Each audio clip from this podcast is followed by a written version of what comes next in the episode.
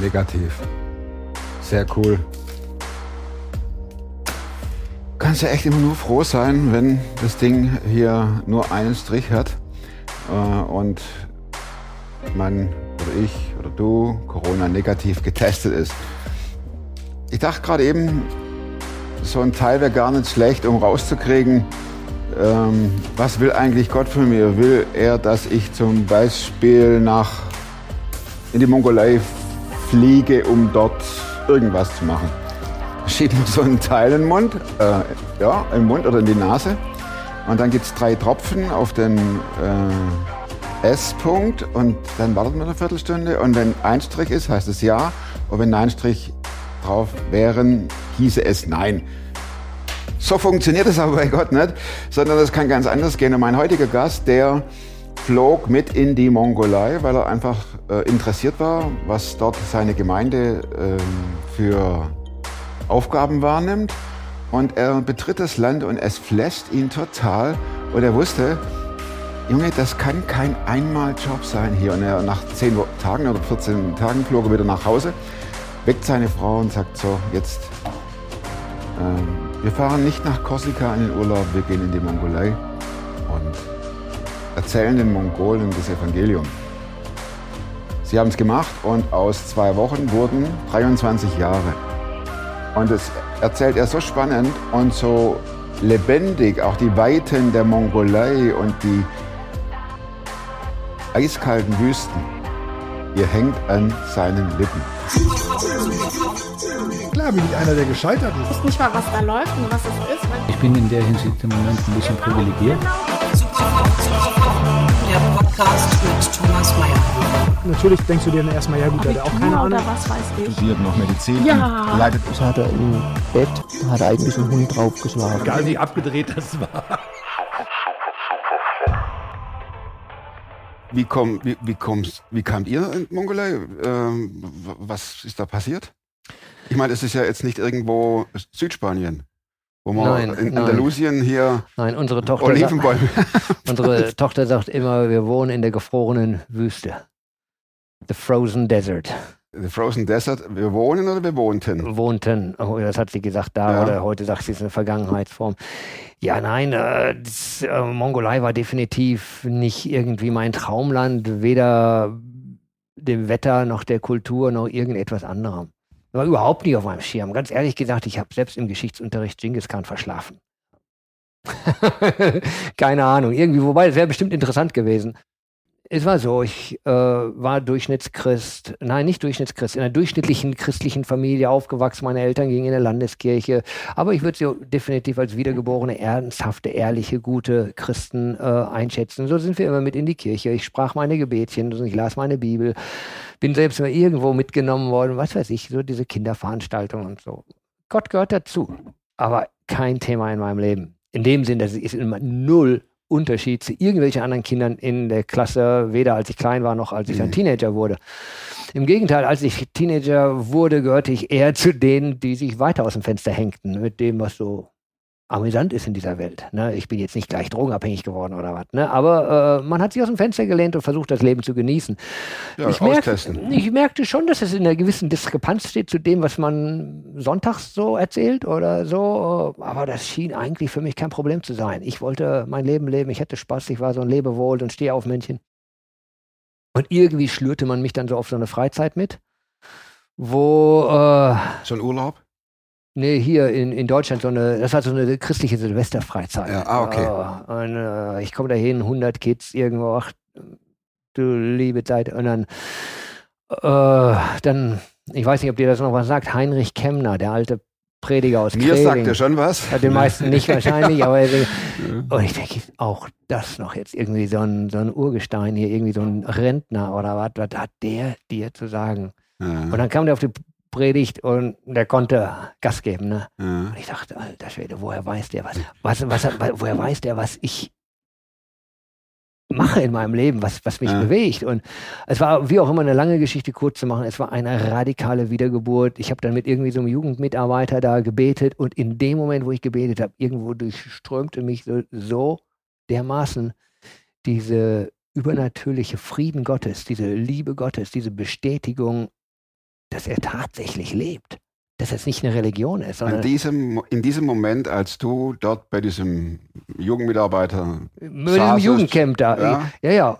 Ich, ich weiß gar nicht, ob es genau war, als ich mit ihm betete oder ob ich danach rausging und dann nochmal für mich betete. Also das ist jetzt auch egal, um welche Minuten das handelt, aber an dem Tag, an dem äh, war das so, jetzt weiß ich, was ich machen soll. Ich, ich, ich meine, ich war ja absolut, ich war einfach ein normaler Teenager und in dem Moment wusste ich, ich werde das Wort Gottes predigen. Ich muss das predigen, ich muss das allen sagen dass, dass, dass Jesus lebt, dass es nicht nur irgendwie so ein Larifari-Zeugs ist oder was. Das muss ich allen sagen. Das war der Beginn meiner Reise und dann ging es los. Irgendwo, ich ging zurück, total, als ich kam zurück. Januar fängt die Schule wieder an, alle wieder, hey, hey, weißt du, ich so, nix, hey, hey, da geht's lang. Ja, Jesus. die Leute denken, Ah, was, mach mal halblang, ey. was hat denn der? Mach mal, genau. Ja, es war klar, es, seitdem die ganze Sinnfrage des Lebens war komplett umgekrempelt. Es, äh, Spaß haben ist nett, aber es ist so was viel Wichtigeres im Leben, diese Begegnung mit Jesus. Und das war jetzt nichts Hokuspokus, das war jetzt nichts auch äh, äh, Übernatürliches in dem, das war einfach dieser innere Friede, diese innere Gegenwart. Und in dem Moment war ich on fire. Und natürlich geht man im Leben durch Höhen und Tiefen. Und, aber äh, en gros würde ich sagen, das Feuer brennt bis heute und ist nicht ausgegangen. Das ist inzwischen 40 Jahre her oder was. Ne? und eins war mir klar, oder dann haben wir da gedient und gedient. Und ein Vers, der hat mich wirklich bewegt in der Bibel. Als Paulus irgendwo schreibt, ich kann jetzt gar nicht mal kotieren, genau wo er steht, ich sage es jetzt mal so auswendig, einfach irgend, äh, und ich setze meine Ehre da rein, das Evangelium denen zu Ja, verkündigen, klar. die es bisher, wo noch her kein anderer Grund gelegt ist. Ne? Klar, Ne? ja logisch. Und, und äh, ich dachte, Paulus, du bist einer. Das ist unfair. Ja, das hätte ich wohl auch gerne. Ja? Aber hier, die, Ki- die wissen es ja alle, aber keiner hat Bock drauf. Jesus, ja, ja, ja, mach mal für dich und so. Ich sage, ich wünschte, ich könnte woanders arbeiten, wo noch kein anderer Grund gelegt hat, sondern ich könnte einen Grund legen und ich könnte das Evangelium verkündigen, wo es noch nie verkündigt worden ist. Und unser Weg ging irgendwann dann nach Lüdenscheid in die stadtmissionarische Arbeit dort. Äh, Ich habe da evangelistisch mitgearbeitet, unter Obdachlosen, unter Kids oder anderen Jugendlichen. Äh, Und eines Tages äh, kam unser Leiter, der Walter Heinreich, irgendwo, lange Geschichte kurz zu fassen, irgendwo auf den Punkt, äh, äh, Gott ruft uns in die Mongolei.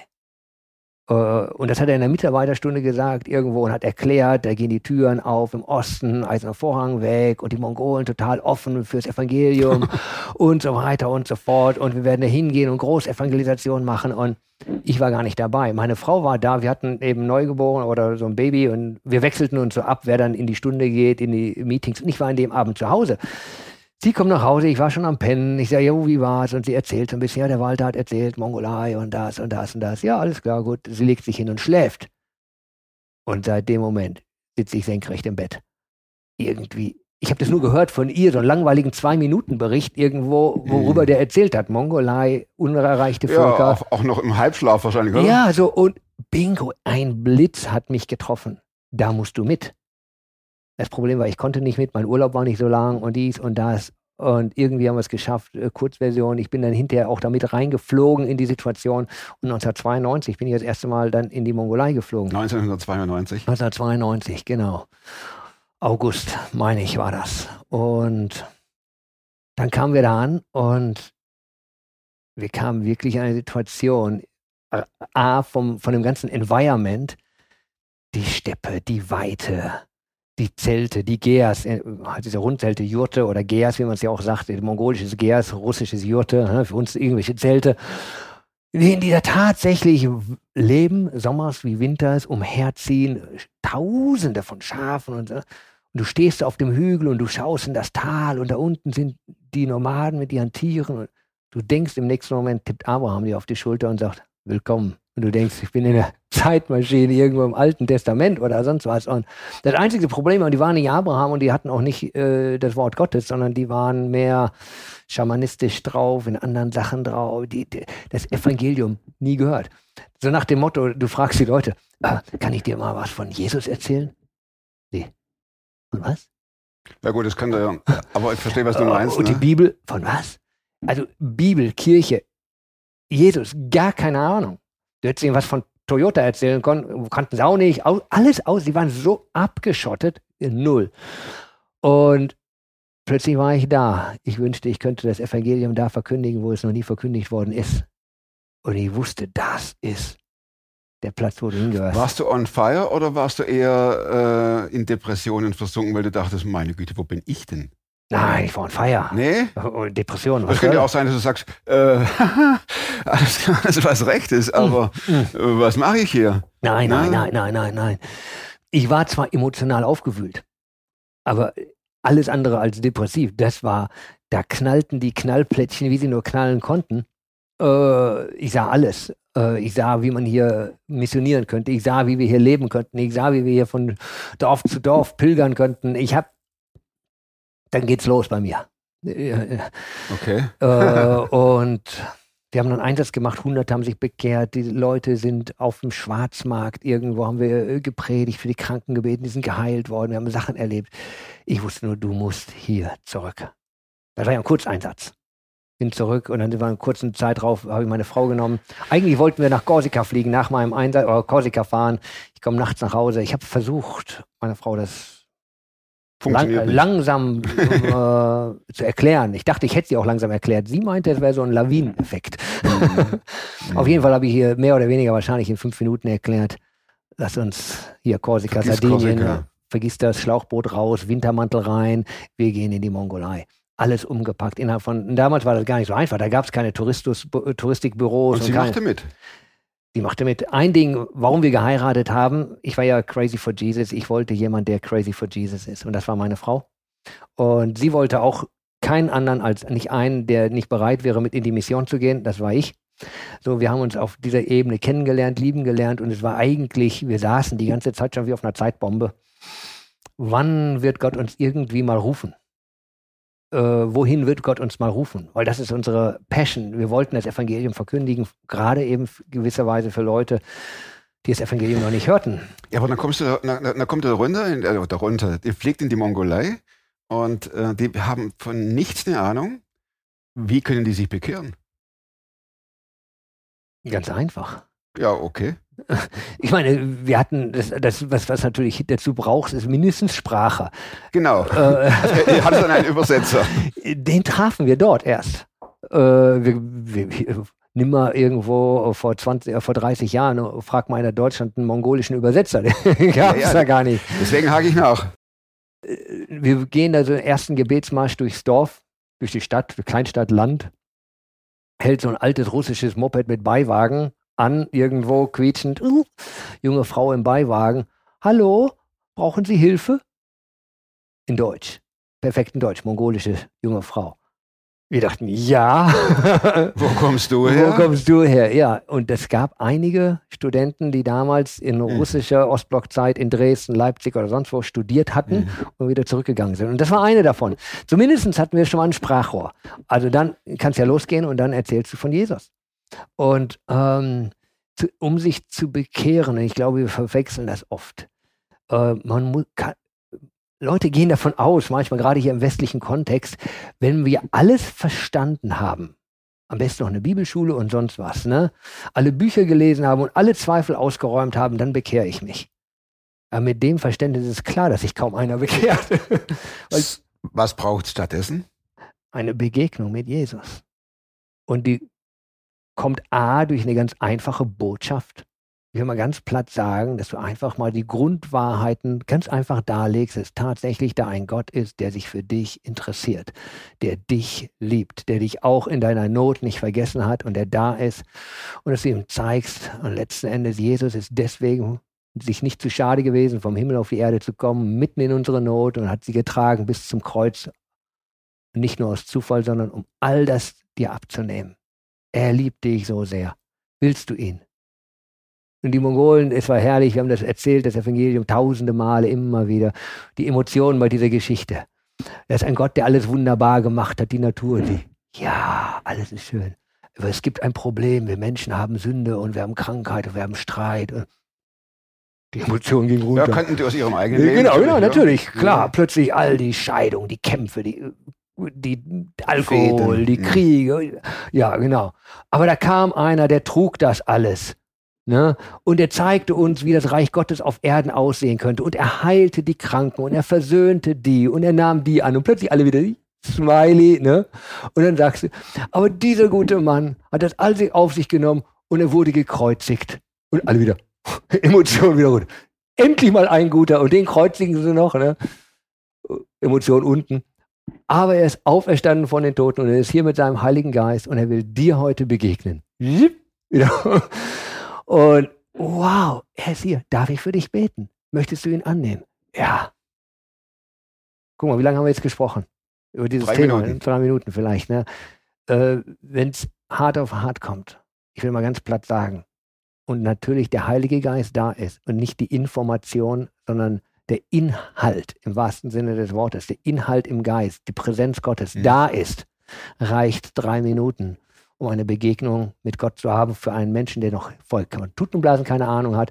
Und der Heilige Geist macht ihm innen drin die Lampen an. Der weiß zwar nicht die ganze Bibel, aber der weiß, da ist, da ist ja- ein Gott. Das war ja bei dir auch nicht anders. Bitte? Das war ja bei dir auch nicht anders. Ja, Campbell, genau. ne? Ich habe alles gewusst und hat nichts genützt. Mhm. Und in einem Moment geht das Licht an, dass er für all meinen Rotz da ist und er mir wegnehmen will. Mhm. Ich habe das tausendmal vorher gehört. Aber wenn du es das eine Mal hörst und es zu dieser Begegnung zu Gott kommt, ist diese Begegnung das, was sich komplett verändert. Ja, so. Und so haben wir gesehen, wie Hunderte von Mongolen ihr Leben Jesus gaben. Ob die alle in unserem Sinne durchgegangen sind, treue Kirchgänger geworden sind, nie wieder gesündigt haben, alles richtig gemacht haben, wage ich zu bezweifeln. So, willkommen, willkommen im Club, oder? Oder hast du alles richtig gemacht? Nein, eben Ja. nicht, aber oft erwarten wir das ja so, ne? der fromme Richtigmacher und so, und das ist ein guter Christ. Und natürlich, die Mongolen sind ein raffes Volk mit einer raffen Geschichte und mit, wenn man so ganz platt sagen kann, wenn man das geschichtlich noch vergleicht, noch im wahrsten Sinne des Wortes, einigen Leichen im Keller, äh, da braucht es Zeit für Heilung, für Aufräumen, aber das steht nicht im Gegensatz zu einer Bekehrung, dass wir das Licht gesehen haben, dass wir die Hoffnung ergriffen haben. Weißt du, ich kann einen Haufen Probleme haben, aber wenn ich das ergriffen habe, dann ist das eigentlich alles. Und das haben wir so erlebt. Und das ist äh, zwei Dinge dann. Einmal ist es eine, übernatürliche Ebene, wenn Menschen Gott begegnen. Und das zweite ist, es begegnen sich auch in dem Moment zwei Menschen. Mhm. Und da passiert auch was. Und wenn das wenigstens halb so authentisch ist wie die Begegnung zu Gott oder genauso, dann haben wir ganz viel gewonnen. Und ich würde eigentlich sagen, dann sind wir da, das, was wir Kirche nennen. Beziehung miteinander und Beziehung zu Gott. Und ihr blieb dann dort? Ja, Im Sinne von, na, wir, wir sind jetzt noch, zwei, äh, gerade waren wir noch 1992. Ja, wir sind ja in Korsika Äh, noch. Äh, genau, das haben wir cancel, da- cancel Korsika. und äh, den haben wir dann abgesagt und dann waren da, äh, das war der zweite Einsatz und dann sind wir auch natürlich, der war auch noch natürlich limitiert an Zeit, äh, war abenteuerlich, unser Sohn wäre fast gestorben auf der Reise, er war neun Monate, meine Frau schwanger im dritten Monat. Die Leute sagten, ihr seid verrückt, in dem Zustand unverantwortlich dahin zu gehen. Und dennoch, obwohl das so richtig heftig war, war im, wieder mal so ein Ding in unserem Herzen, hier sind wir richtig. Hier gehören wir hin sind nach Hause gegangen. Interessanterweise, als wir nach Hause geflogen sind, auf der Rückreise, unser Sohn in einem Moment gesund. Das war für uns so ein Zeichen, wie der Teufel einfach sagte, so nach dem Motto, ey, wenn du hier hingehst, kriegst du Trouble. Und ich sage nur, ich kenne einen, der ist größer als Da gibt es keine U's. Vier, fünf, sechs, sieben. wir, wir wussten einfach, es ist das Beste, wenn du im Willen Gottes bist. Es ist einfach der, Mhm. der sicherste Platz und der schönste Platz in deinem ganzen Leben, wo du sein kannst. Und dann sind wir auf die Mitarbeiterschule gegangen, Missionsvorbereitung, noch so ein paar Sachen irgendwo, noch mal ein paar Einsätze, Kurzzeiteinsätze. 94 waren wir noch mal da. Und dann 95 haben wir tatsächlich unsere Sachen gepackt, unsere Hochzeitsgeschenke, alles, was wir noch hatten, verkauft, was wir nicht mitnehmen konnten, und mit ein paar Kisten und ein paar Koffern rüber. Und dann waren wir tatsächlich von 1995 bis 2017, das sind 23 Jahre, nonstop in der Mongolei. Außer natürlich Reisen, kurzfristige Reisen. Nein, nein, ihr, und, ihr, ihr, äh, ihr lebtet in der Mongolei. ja, genau, genau. Haben dort gelebt. Und in der Zeit ist natürlich wahnsinnig was geschehen. An uns und an den Mongolen und ich würde sagen auch an dem Land. Und eigentlich von Anfang an hatten wir die Vision, eine ganze Nation für Gott. Wir hatten den Ich Eindruck, übersetze alle Mongolen für Gott. alle Mongolen für Gott. War eure Vision. War unsere Vision. Die ist nicht zu toppen, was die Mongolei betrifft. Ja, Alle sind alle. alle sind viele, ne? Mhm. Ähm, wenn man es ganz platt sagt, weiß ich nicht, ob das jemals passieren wird. Rein biblisch, rein geschichtlich. Äh, und trotzdem, wenn wir es nicht alle an dem Sinne von jeder Person, die da über den Boden läuft, nehmen, sondern alle als ein Gesamtbild der Nation. Hm. Ähm, diesen kollektiven Blick. Eine christliche Nation vielleicht sogar. Mit christlichen Werten, mit christlichen Strukturen, mit äh, einer christlichen Gesinnung. Dann sind wir schon immer noch kaum zu toppen. Weißt du, das, gibt es das überhaupt? Ich weiß es nicht. Aber es ist besser, eine Vision zu haben, die größer ist als du selbst.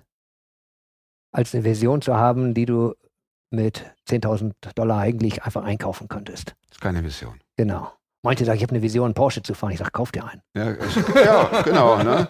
Aber äh, in Amerika zu leben, flieg, ja, flieg, flieg doch. Flieg hin, ne? Ja. Hm. Mhm. Nein. Und wir haben am, die ersten Jahre viel im Bereich der Barmherzigkeitsarbeit gearbeitet, in den Gefängnissen. Was heißt das? Barmherzigkeitsarbeit?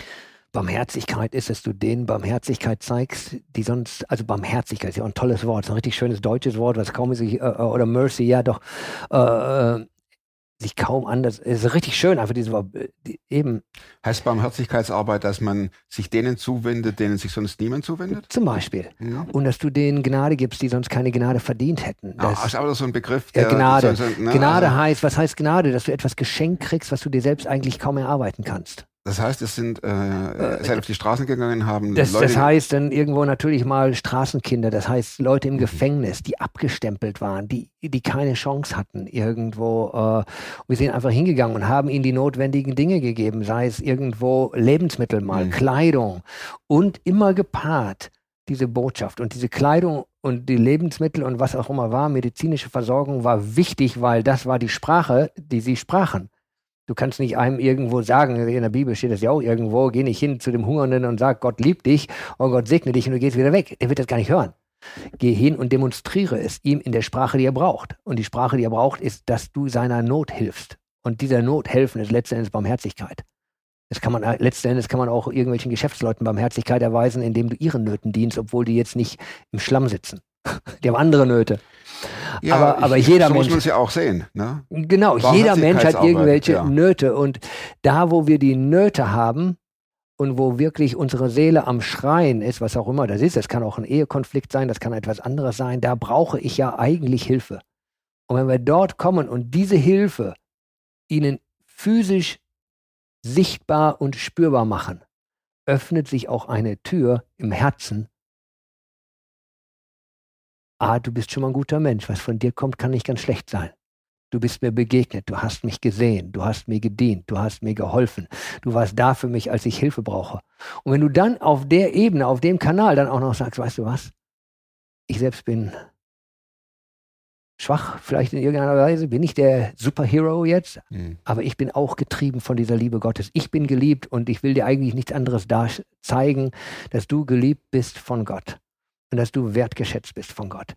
Und wenn das passiert, ich würde sagen, ist die Wahrscheinlichkeit des Menschen sich öffnen für Gott viel höher, als wenn wir irgendwie nur zu religiösen Veranstaltungen einladen und den Leuten die Bibel um den Kopf hauen. Mhm. Aber wenn du einfach denen das ausdrückst, und wir sind in die Gefängnisse gegangen, das waren KZ-Zustände damals. Die sind da täglich, äh, haben sie da Tote rausgebracht, die äh, an TB oder an Unterernährung äh, gestorben sind. Äh, Straßenkinder, die in den Kanälen lebten, in der Fernwärme, Schächte, die, äh, die waren alle TB verseucht, die, die, die, die Kana äh, Kanäle da. Und du gehst einfach da rein und dienst ihnen. Dann haben wir Kinderhäuser aufgebaut, äh, wo die, wo, wir sie aufgenommen haben, wo sie gelebt haben. Und das ist nicht alles so einfach, das ist alles nicht so heroisch. Unter anderem ist uns ein Kinderhaus abgebrannt und eine Mitarbeiterin, ledige Missionarin, 32 Jahre im Feuer verbrannt. Gibt auch schwere Stunden. Da wäre ich auch drauf äh, noch gekommen, äh, Alex, weil Axel. Entschuldigung, Alex kommt nachher. Axel, ähm, das hört sich jetzt sehr on fire an, aber ich vermute, da es sind auch viele dunkle Stunden dahinter. Wie hat sich das Verhältnis zu Gott äh, bei dir äh, am Brennen gehalten, auch in den dunkleren Stunden? Oder hast du damit gar keine Probleme? ähm, ich würde es gerade umgekehrt sagen, nicht wie hast du es behalten trotz der dunklen Stunden. Dieses Feuer ist ein Zeichen, weil du mit Leid vertraut bist. Die, das Wort Leidenschaft drückt es eigentlich aus. Es steckt das Wort Leid drin. Du bist so begeistert von einer Sache, dass du trotz Leid oder gerade sogar mit Leid oder vielleicht sogar für Leid, obwohl du das schon von vornherein einkalkulieren kannst, dass das Schmerz aufbringt, äh, dieser Schmerz im Vergleich zu dem, was du daraus bekommst, nicht viel wiegt. Frag mal irgendeinen Sportler. Bist du, hast du jetzt hier auf der Olympik eine Goldmedaille gehabt, ohne einmal einen Muskelfaserriss zu haben, ohne einmal irgendwie Stress zu haben? Oh, die haben alle ein extrem hohes Maß an Stress, Leid, physische, emotionalen Einschränkungen. Die essen nicht jede Pizza, die sie möchten. Die hängen nicht out in jeder Bar, wie sie wollen. Die schneiden, schneiden, schneiden, schneiden alles ab, weil sie die Goldmedaille wollen. Und genauso ist es bei uns. Wir schneiden tausend Sachen ab und dazu kommen unerwartete Leiden. Aber die sind ja eigentlich klar, die gehören ja dazu. Wenn du irgendwas erreichen willst, was wertvoll ist, ist es logisch, dass das nicht the easygoing way ist. Ist nicht Fast Food. Und das schönste Beispiel gibt Jesus uns selbst, der bereit ist, das größte Leid aufzunehmen. Und er sagt selbst in seinem Wort, äh, er konnte es tragen, weil er den Sieg sah, der am Ende rauskommt. Und äh, für uns, das natürlich, als das Haus abbrannte und das, äh, die junge Frau gestorben ist, das war nichts, was wir einkalkuliert haben. Das war nicht, dass wir sagten, oh ja, klar, Teil der Rechnung. Irgendwie, so nach dem Motto. Nein, es sind immer Dinge, die dich erschüttern, die dich zerbrechen, die dich testen. Ähm, aber ich denke, gerade in diesen Feuertaufen merkst du dann eigentlich, warum du es tust. Wir kommen jetzt ein bisschen vom Thema ab und das ist gut so. Wir, das, ich glaube, dass das Thema Mongolei das eine ist, was da passiert, aber wenn wir jetzt das so hören, fehlende, Leidenschaft, äh, fehlende Leidenschaft, äh, wie nennt das so, Feuertaufe, mhm. ähm, äh, Todesfälle. Das, gab es bei euch nie eine Phase, in der ihr sagtet, ich pack das nicht mehr und ich breche jetzt ab? Zum einen ist das ein bestimmten Ding gewesen, was ein Untertonus, der oft einfach permanent mitschwang. Im selben Moment kann ich sagen, ich kannte in meinem Leben nie eine Phase, wo ich längerfristig ernsthaft in so einem Loch saß. Aber ich kann mich an Tausende, ich könnte jetzt eine Geschichte nach der anderen erzählen, dass ich oft gedacht habe, warum machst du diesen Scheiß eigentlich? warum hast du dir eigentlich Ja gesagt zu dieser Sache? jetzt musst du, warum hast du A gesagt? Jetzt muss ich B sagen. Und ich denke, was bist du doof? Du könntest in Deutschland sitzen und einfach irgendwo an einem Swimmingpool sitzen oder was irgendwo oder in Amerika, weißt du, du und du, du bist hier und im selben Moment denkst du, und ich wollte im Leben nicht tauschen. Und eigentlich sind es genau diese Momente, äh, die, die das Leben so wertvoll machten. Vor kurzem habe ich mit einem jungen Mann gesprochen, äh, nicht einen jungen Mann, ein bisschen jünger als ich, aber äh, ich habe ihn gementort und er ging durch diverse Krisen. Und eine toppte die andere. Und äh, jetzt bricht so langsam was an, wo sich wieder was Neues entwickelt. Und, und irgendwie sprach ich mit ihm und ich sagte, du, jetzt kannst das und es ist wichtig, so, so, so. Und ich sagte, das ist eine tolle Zeit und Mann, das ist. Und er sagte, ich bin am Tiefpunkt meines Lebens und du tust fast so, als wenn du neidisch wärst. Ich sage, ja. Weil, wenn du an diesen Punkten des Nullpunktes bist, da ist so eine Chance drin, was Neues zu bauen. Und ich sag, ich sag dir, in fünf Jahren, in zehn Jahren sind das die Stories, die du erzählst. Weißt du, wir saßen da in der Scheiße. Wir saßen da im Loch. Wir dachten, es geht gar nichts mehr. Und wir haben uns aufgemacht.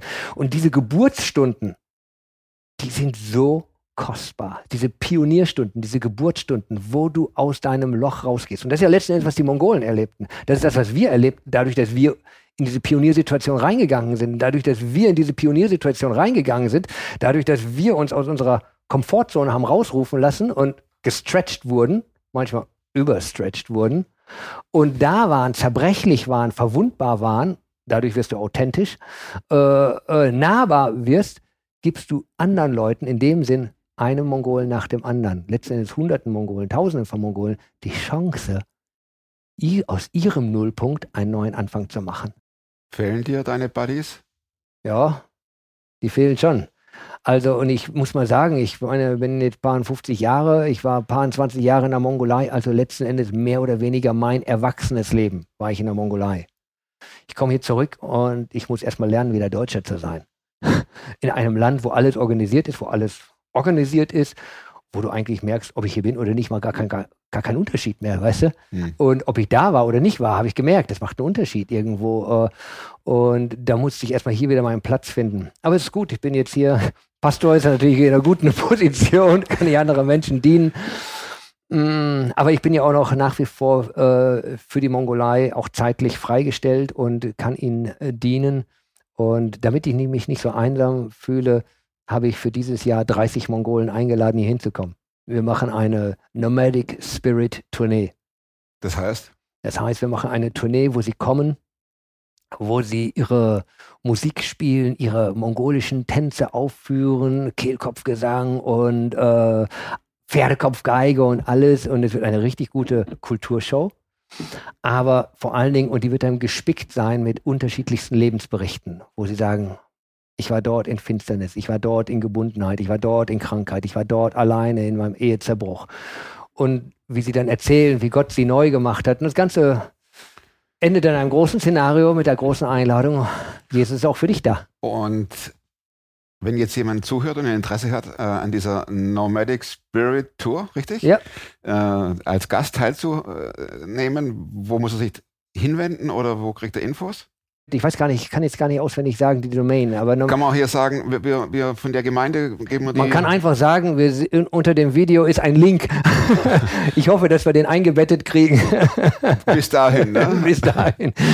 Okay. Äh, und dann ist irgendwo hoffentlich ein Link zu finden unter Nomadic Spirit Tournee, äh, Irgendwas. äh, Ja, Mongol, Mon Mongolen in Deutschland Google- unterwegs. Äh, googelt. und dann Genau. werdet ihr uns finden. Ich mache jetzt einen Break. Ja. Weil Hier blinkt's. Oh, okay. Ich habe genau noch vier Minuten. und in diesen vier Minuten musst du vier Fragen beantworten. Okay, da habe ich mich nicht darauf vorbereitet, aber ich höre. Ja, ich ich habe den Eindruck, dass du das lässig packst. Frage eins. Ich komme ja natürlich nicht in, ins, äh, in, in, ins Web jetzt, aber gibt es ein Buch, das du nicht nur einmal gelesen hast, sondern mehrmals? Und wenn ja, welches? Also das erste würde ich sagen, ist die Bibel, ne? Aber Ja, warum auch nicht? aber ich, es gibt viele tolle Bücher in unterschiedlichen Bereichen, die ich gerne lese, aber ich habe kein anderes Lieblingsbuch außer das. Frage zwei. Wozu kannst du heute leichter Nein sagen als noch vor fünf Jahren? Ich gehöre zu den Menschen und da habe ich mich mal äh, inspirieren lassen von einem, äh, so nach dem Motto, äh, die Antwort ist ja. Was war die Frage? okay. Frage drei. Ich bin ein positiver Mensch, aber hinterher, wenn ich merke, das ist nicht mein Ding, dann lasse ich es auch sein. Welche Überzeugungen, Verhaltensweisen und oder Gewohnheiten, die du dir angeeignet hast, haben dein Leben definitiv verbessert? Und zwar auch wieder in den letzten fünf Jahren. In den letzten fünf Jahren. Okay, die letzten fünf Jahre bin ja eigentlich fast die Zeit, wo ich hier in Deutschland bin, weil Eben. ich viereinhalb Jahre hier bin. Hm, welche Gewohnheiten haben mein Leben verbessert? Ich würde sagen, immer wieder neu, offen, kreativ nach vorne zu schauen, was definitiv für mich hier schwieriger war als in der Mongolei. Mhm. Weil in der Mongolei hatte ich viele Möglichkeiten und hier ist vieles, ich will mal sagen, vorprogrammiert. Und da diese Stärke, äh, positiv, offen, kreativ, dynamisch zu sein, war äh, definitiv nicht einfach. Aber ich würde sagen, dass zum Beispiel die Nomadic Spirit Tournee jetzt stattfindet, ist ein Zeichen dafür, dass ich auch zu einer verrückten Sache auch jetzt noch Ja sage. Und verrückte Sachen ernst zu nehmen, ist für mich so eine Gewohnheit. Letzte Frage.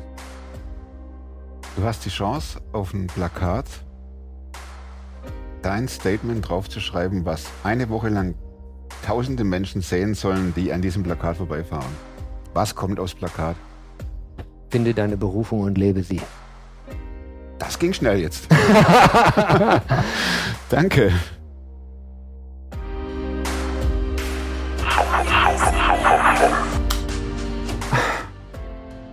Sehr inspirierend. Also das funktioniert nicht, braucht es auch nicht. Es hilft schon mal, sich auf den Weg zu machen und was Neues erkennen und erlernen zu wollen. Ganz wichtig, es wäre ein eigenes Thema. Wie kenne ich Gottes Willen und, und, und. Da gibt es so viele Beispiele. das war eins. Das hier braucht für Gottes Willen eher weniger. Nächste Woche gibt es einen neuen Film. Und bis dahin, passt auf euch auf. Bleibt gesund und werdet super Form. Macht's gut. Bis dann. Tschüss.